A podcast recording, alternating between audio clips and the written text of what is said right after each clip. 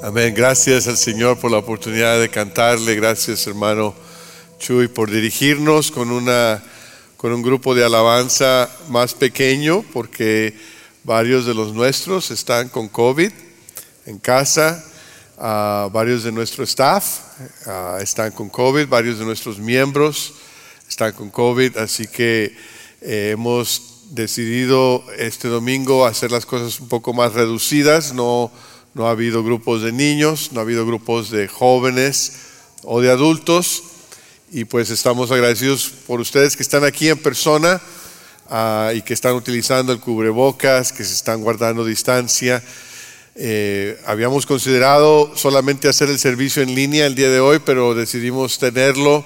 Ah, no queremos contribuir al contagio, queremos cuidarnos unos a los otros y estamos orando por aquellos que están ahorita enfermos, algunos con síntomas muy leves, otros sin síntomas, otros graves. Y pues es difícil saber a quién le va a dar cómo, así que no queremos que le dé a nadie, especialmente a los de la tercera edad, a los que tienen problemas con su sistema inmune y a los niños.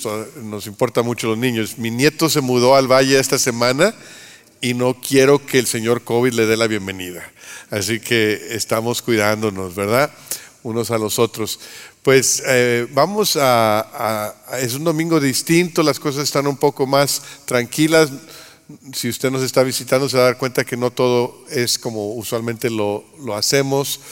Pero vamos a orar por aquellos que están enfermos y por aquellos que estamos aquí, aquellos que nos están viendo en línea ah, también. Señor, en este momento venimos delante de ti agradecidos porque nos podemos rendir a ti sabiendo que tú eres un Dios poderoso, maravilloso, un Dios que nos ha salvado. Ah, hemos, Señor, experimentado tu gracia y tu amor, tu provisión en tantas formas y hoy te agradecemos que nos das la oportunidad, a la salud para estar aquí en persona Ah, pero pedimos por aquellos que no pueden estar aquí, familias que están afectadas, algunos que están graves de salud, algunos que toda la familia está con COVID. Señor, tú sabes quiénes son, toca sus vidas, toca sus cuerpos, sánales, sácalos de esto, Señor, pronto.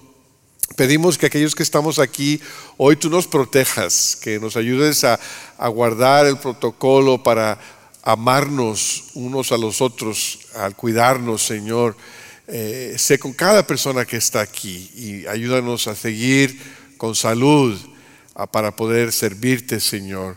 Te pedimos por los niños, por las personas de la tercera edad, por las personas que tienen situaciones médicas que el COVID les pudiera complicar mucho, que tú les protejas, Señor Pedimos que seas con esta pandemia que ha durado tanto, Señor. Parece que ya son casi dos años y no entendemos por qué.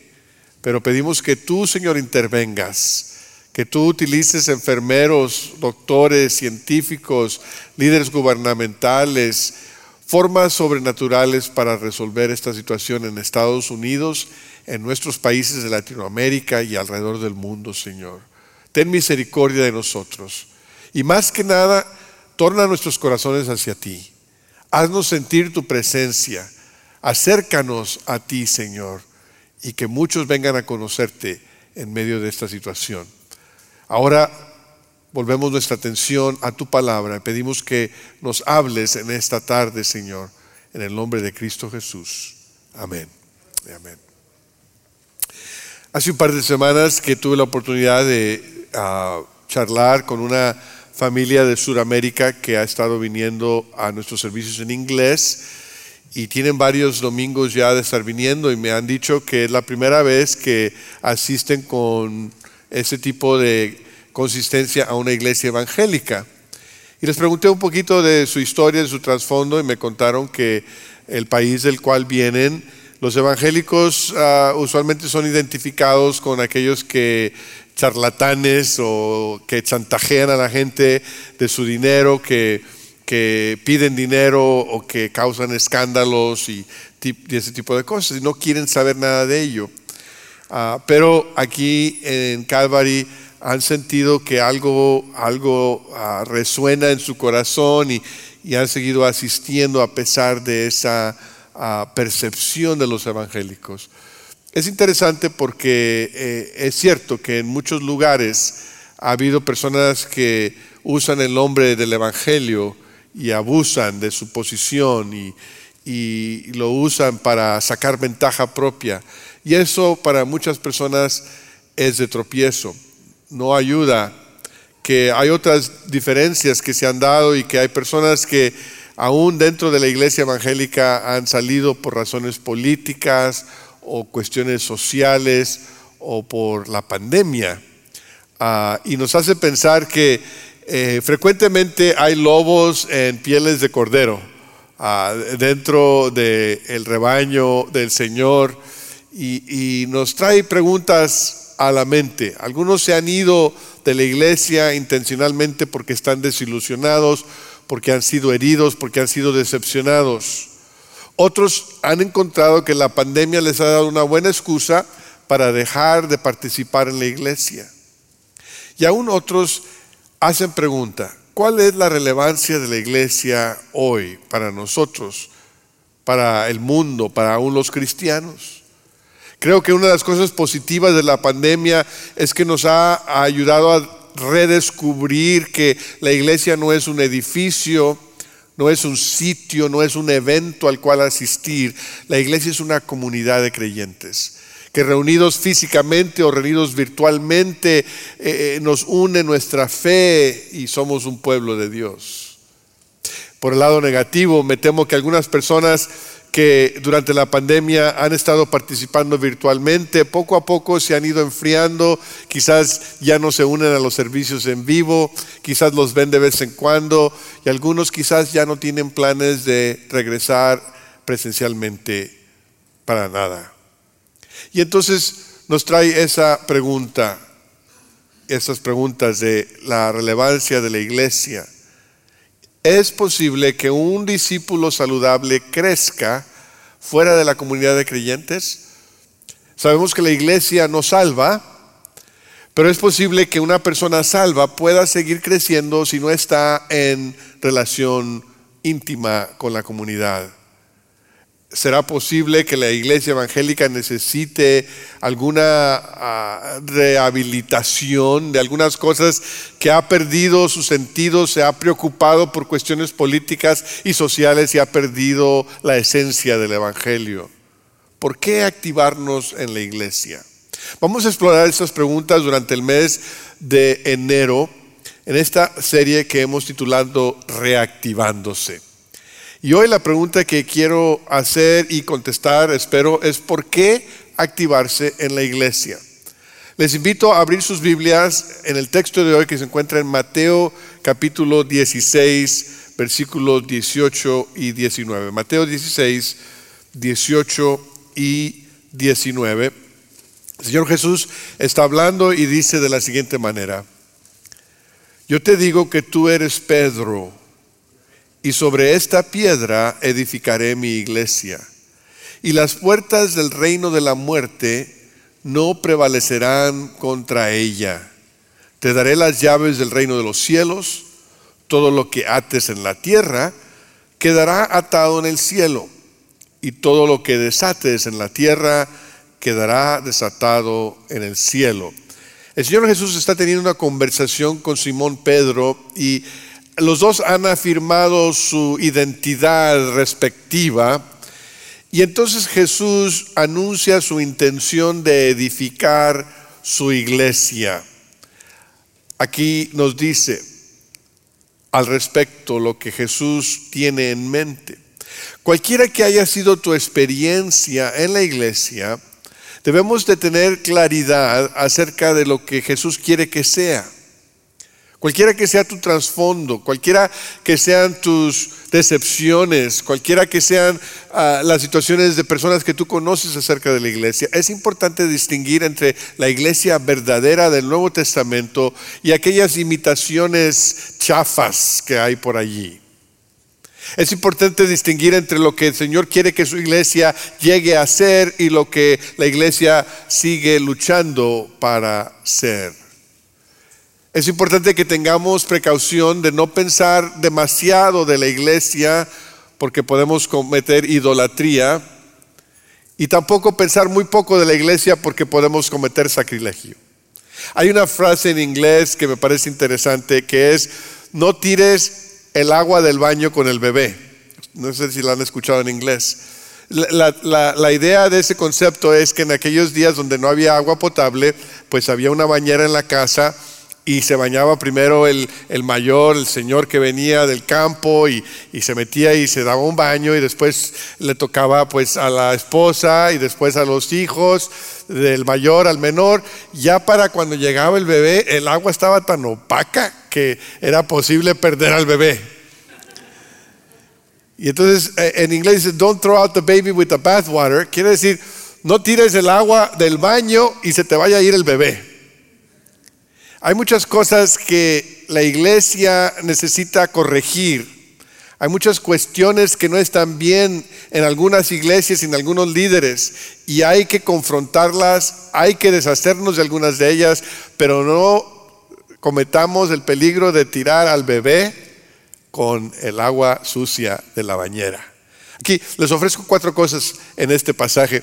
La primera es que la iglesia pertenece a Cristo. ¿Quién inventó la iglesia? ¿De quién fue la idea? ¿La iglesia fue una invención humana? Fíjense aquí que en la conversación que Jesús tiene con Simón Pedro, le dice, sobre esta roca edificaré mi iglesia, sobre esta piedra edificaré mi iglesia. La iglesia fue idea de Cristo. Él la edificó. Y Él es el dueño, dice, mi iglesia. La iglesia le pertenece a Cristo, Él es el autor. Pablo después le escribe a los ancianos de la iglesia en Éfeso y les dice que cuiden bien del rebaño porque fue comprado por la sangre de Cristo. Hechos 20:28 dice, tengan cuidado de sí mismos, le está hablando a los, a los ancianos, a los líderes de la iglesia, y de todo el rebaño sobre el cual el Espíritu Santo los ha puesto como obispos para pastorear la iglesia de Dios que Él adquirió con su propia sangre. La iglesia le pertenece a Cristo. Él la adquirió con su propia sangre. Él la concibió, Él la edificó, Él pagó por ella, le pertenece a Él. La iglesia verdadera no es una invención humana.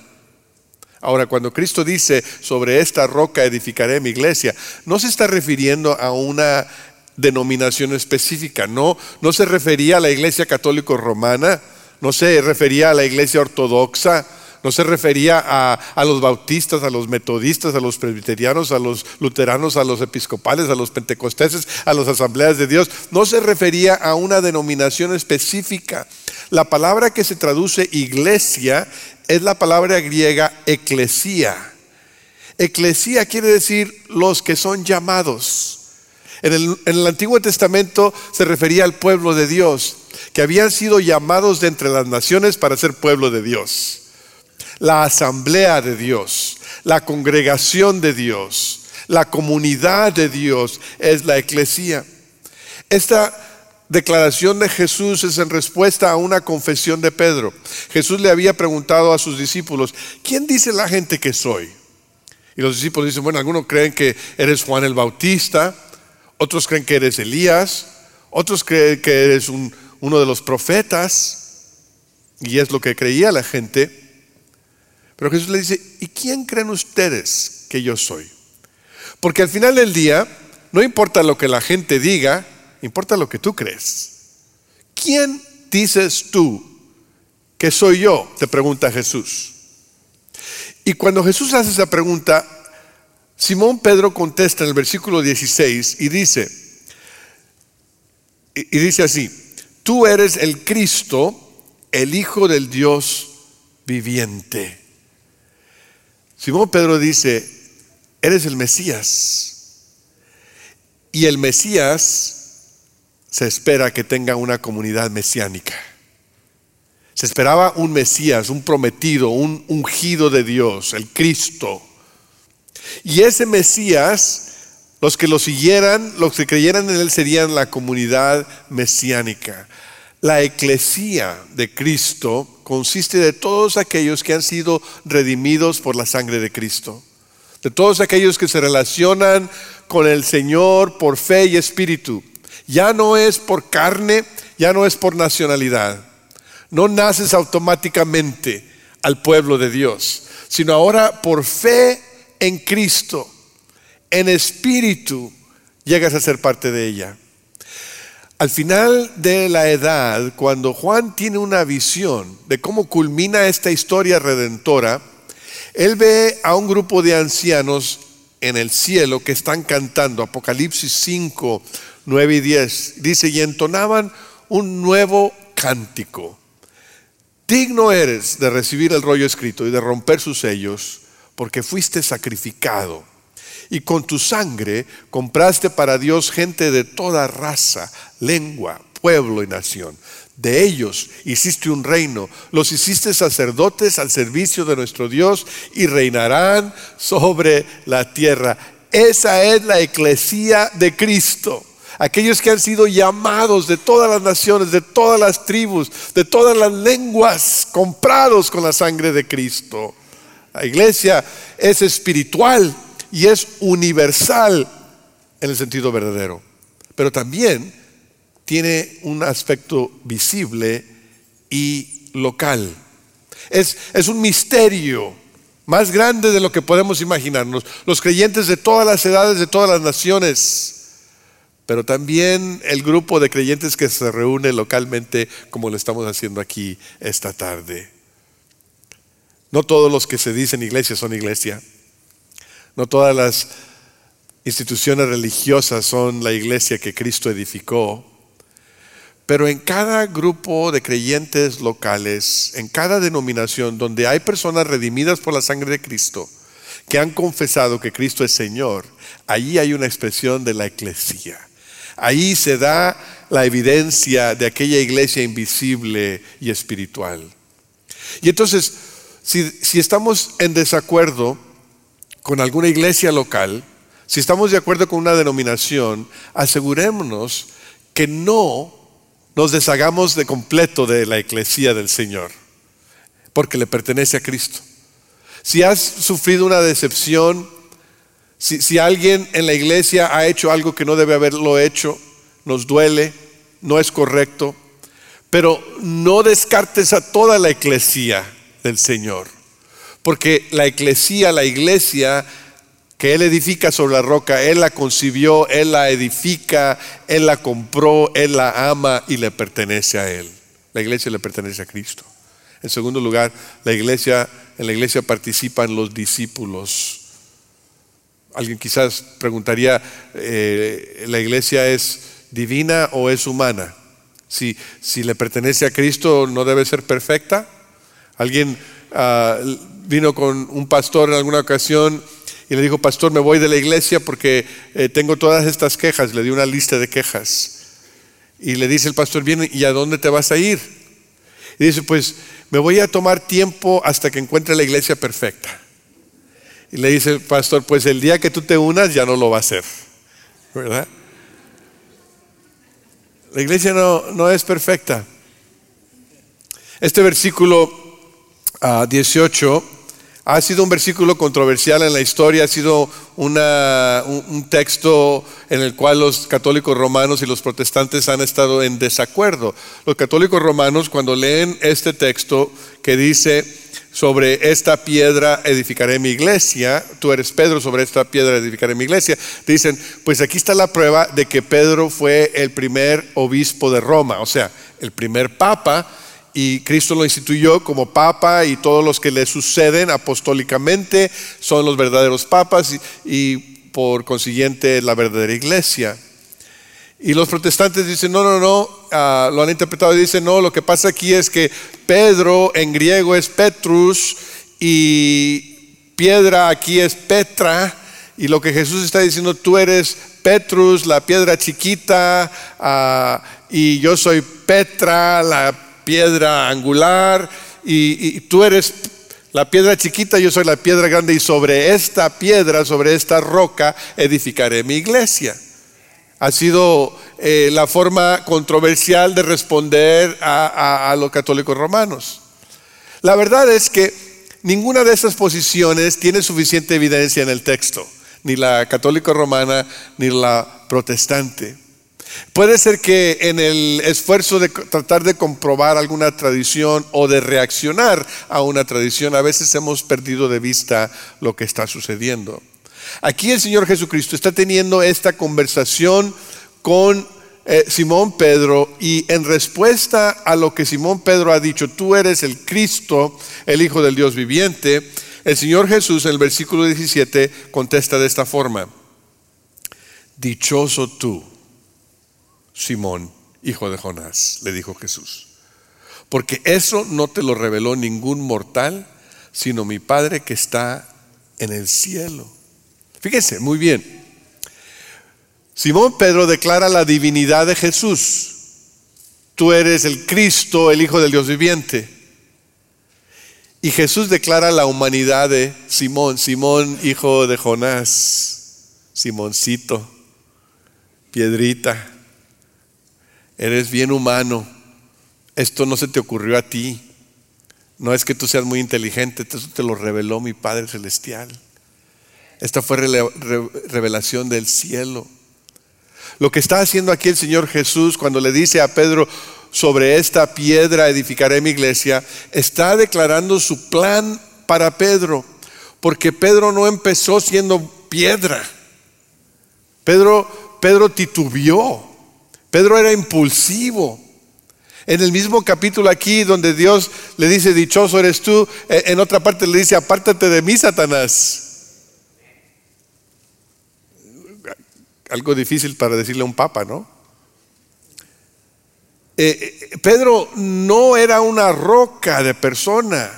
Es más, negó a Jesús tres veces en el momento más crítico de la vida de Jesús. Pedro lo negó una, dos, tres veces. En otra ocasión, Pablo tuvo que confrontar a Pedro porque Pedro se estaba portando hipócritamente.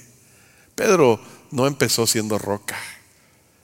Cuando Jesús le dice esto a Pedro, le dice, no te estoy seleccionando porque eres roca, pero porque yo te voy a hacer una roca. Un día tú vas a ser roca. Un día tú vas a ser fuerte, firme. Un día tú vas a ser el líder que se levanta el día de Pentecostés con todo de nuevo y vas a proclamar el Evangelio a miles de personas de todo el mundo. Un día tú vas a ser líder entre los apóstoles y vas a tener influencia para aquellos, para que los gentiles entren en la iglesia.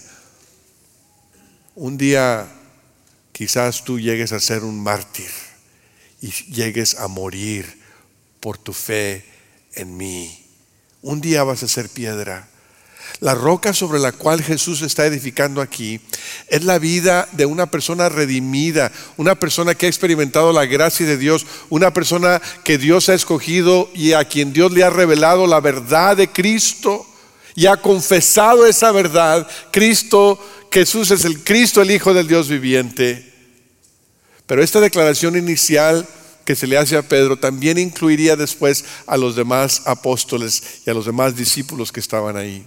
Si ustedes recuerdan, Pablo habla de la iglesia como la casa de Dios, la familia de Dios en Efesios 2, 19, 22, y dice de la siguiente manera, cuando Pablo le escribe a la iglesia en Éfeso, por lo tanto ustedes ya no son extraños ni extranjeros, sino conciudadanos de los santos y miembros de la familia de Dios. Fíjese el versículo 20.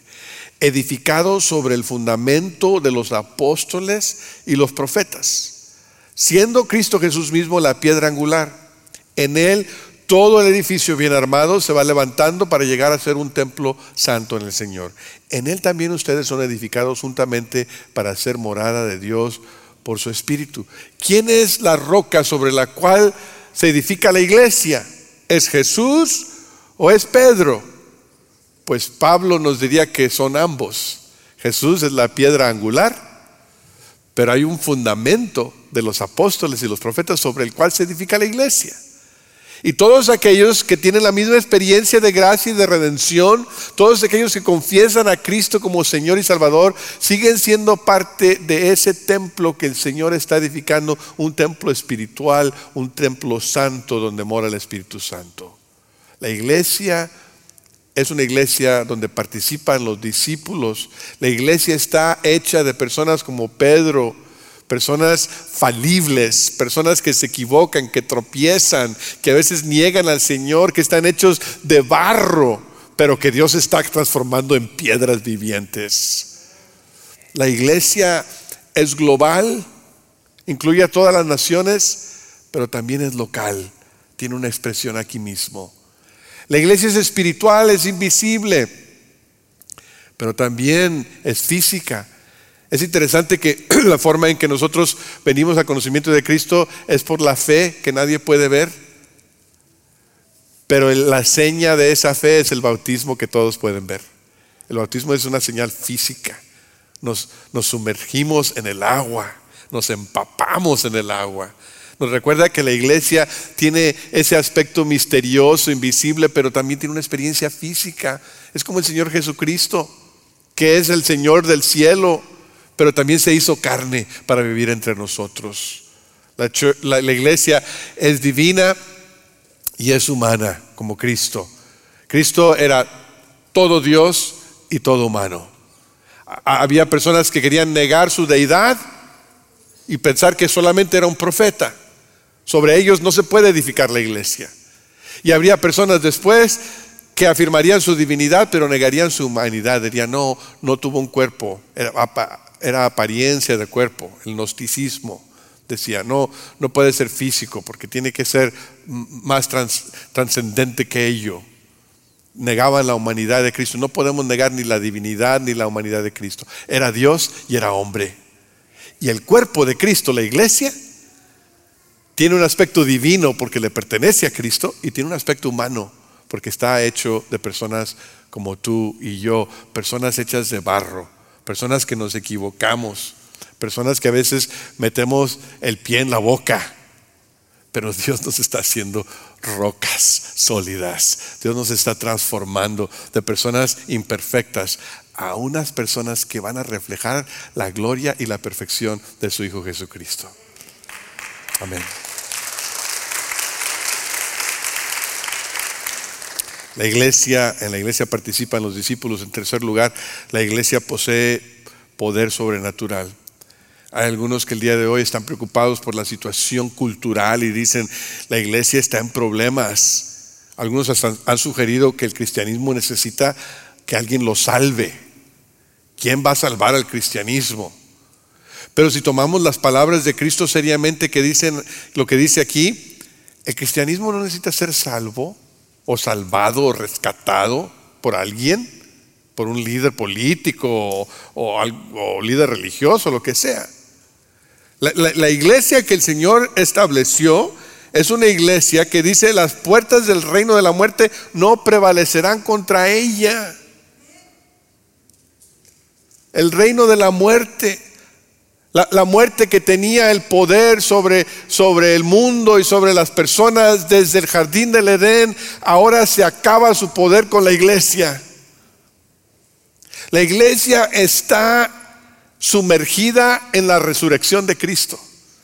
Mas la iglesia no nace, no se da a luz hasta después de la resurrección. Es el poder de la resurrección que hace que unos discípulos cobardes salgan de su escondite y se suban al aposento alto y esperen la venida del Espíritu Santo. Es el poder de la resurrección que les permite experimentar en el día de Pentecostés esas lenguas que vienen sobre sus cabezas y ese denuedo que les permite predicar el Evangelio de un Cristo resucitado a pesar de las circunstancias. Es el poder de la resurrección que hace que nazca la iglesia Jesús sabía que muchos de sus seguidores en el primer siglo iban a morir como mártires, iban a morir por su fe en Cristo, algunos en el Coliseo romano, otros crucificados. La tradición nos dice que Pedro posiblemente fue crucificado de cabeza. Y cuando Jesús hace esta declaración, le está diciendo, algunos de ustedes van a morir por su fe, pero quiero que sepan que la muerte no se apoderará de ustedes ni de la iglesia. Las puertas del infierno, las puertas de la muerte, el reino de la muerte no se apoderará de la iglesia. Un misionólogo de nuestro día dijo, no fue la superioridad de la predicación de la iglesia, la cual desarmó el poder imperial romano, pero la fidelidad de sus mártires. Piensen en ello.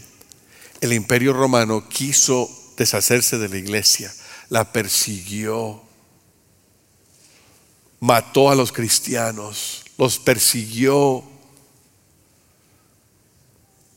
Y no fue la elocuencia de esos creyentes, no fueron sus grandes templos porque no tenían templos, no fueron sus programas que impresionaron al imperio romano, fueron los mártires, la fidelidad de los mártires que decían, estamos dispuestos a morir por Cristo.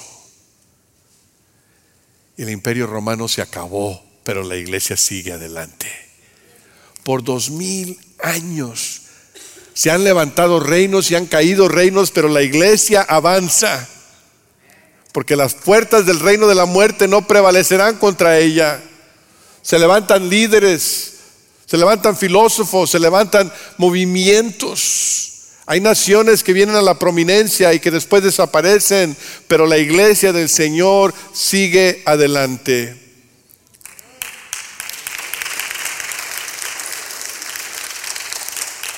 Las puertas del reino de la muerte no prevalecerán contra ella. Habrá algunos pastores y líderes que fallan y que caen en pecado, pero eso no detiene a la iglesia nos entristece, quebranta nuestro corazón. No debe ser así, pero no para a la iglesia. La iglesia no es víctima, la iglesia no es digna de lástima, la iglesia no tiene que ser rescatada. La iglesia es una fuerza sobrenatural del Espíritu Santo que avanza contra el reino de las tinieblas y la muerte no puede contra ella. La iglesia posee poder sobrenatural Podemos tener confianza en ello. No vivamos en, miedo de lo que nos va a hacer el mundo y el secularismo y los ateos y, no sé quién más nos quiere atacar y que pobrecita la iglesia. En lugar de paranoia, debemos ser la iglesia y vivir en el poder del Espíritu Santo y demostrarle al mundo que la iglesia sigue adelante.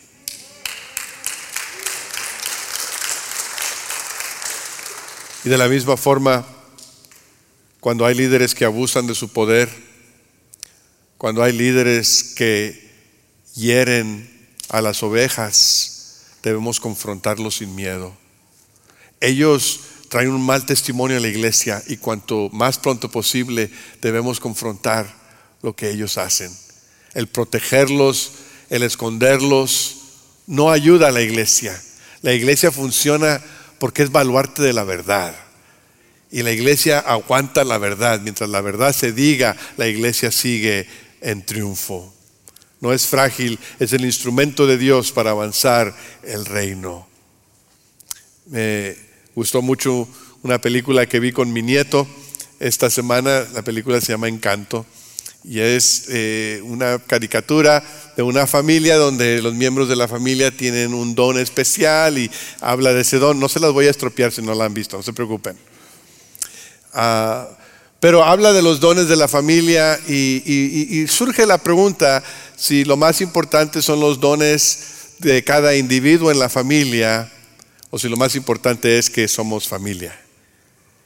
Y en la iglesia creo que eso es importante, saber que el Espíritu Santo nos ha dado a cada uno de nosotros dones espirituales. Y algunos tienen aquel don y otro don, pero lo más importante no es resaltar un don sobre el otro, sino lo más importante es que nuestro don es la persona del Espíritu Santo y que esa persona nos hace uno, nos hace una comunidad. Que el poder de la iglesia no se encuentra en el carisma de algunos pocos líderes, sino en la, en, la congregación de las personas que viven el poder del Espíritu Santo. El Espíritu Santo es el don de Dios a la iglesia. La iglesia posee poder sobrenatural. Búscalo, experimentalo, úsalo, vívelo. Y para terminar, la iglesia es, es la iglesia que afecta el futuro. La iglesia que puede afectar la eternidad. Hay muchas, ah, muchos chistes acerca de, ah, de cómo San Pedro está en las puertas del cielo y que sabe a quién le da entrada y a quién no le da entrada. Ustedes saben, me imagino que un montón de ellos. A mí se me viene a la mente eh, eh, el de Juan y José. Eran dos amigos que les gustaba mucho el béisbol y ellos se preguntaban si en el cielo iba a haber béisbol. Y pues dicen, no, no sé. Después Juan un día se murió y llegó allá a la puerta y le pregunta a San Pedro, ¿hay béisbol aquí en el cielo? Y San Pedro le contesta y le dice, me hace un favor, ¿puedo regresar para decirle a mi amigo José porque él va a querer saberlo? Y le, dio permiso y, regresa Juan y se le aparece a José y después del susto le dice, ¿sabes qué? Eh, ya sabes que me morí y que fui al cielo y te tengo buenas noticias y te tengo malas noticias. Y dice, pues ¿cuáles son las buenas noticias? Dice, sí hay béisbol en el cielo. dice, ay, qué bueno. Y dice, ¿y cuáles son las malas? Dijo, te toca pichar el jueves.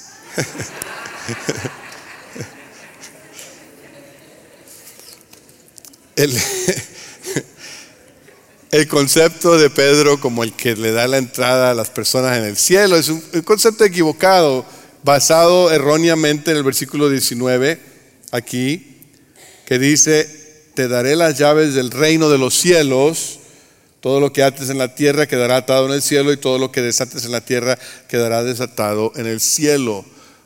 Nosotros sabemos que lo que determina la entrada al cielo no es lo que San Pedro decida, sino es la confesión de fe en Cristo Jesús como Señor y Salvador personal.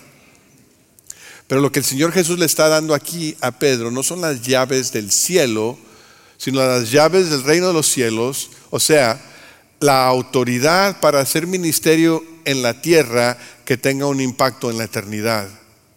Quiere decir que Pedro enseñaría con los demás apóstoles la doctrina de tal forma que habría un impacto en la eternidad.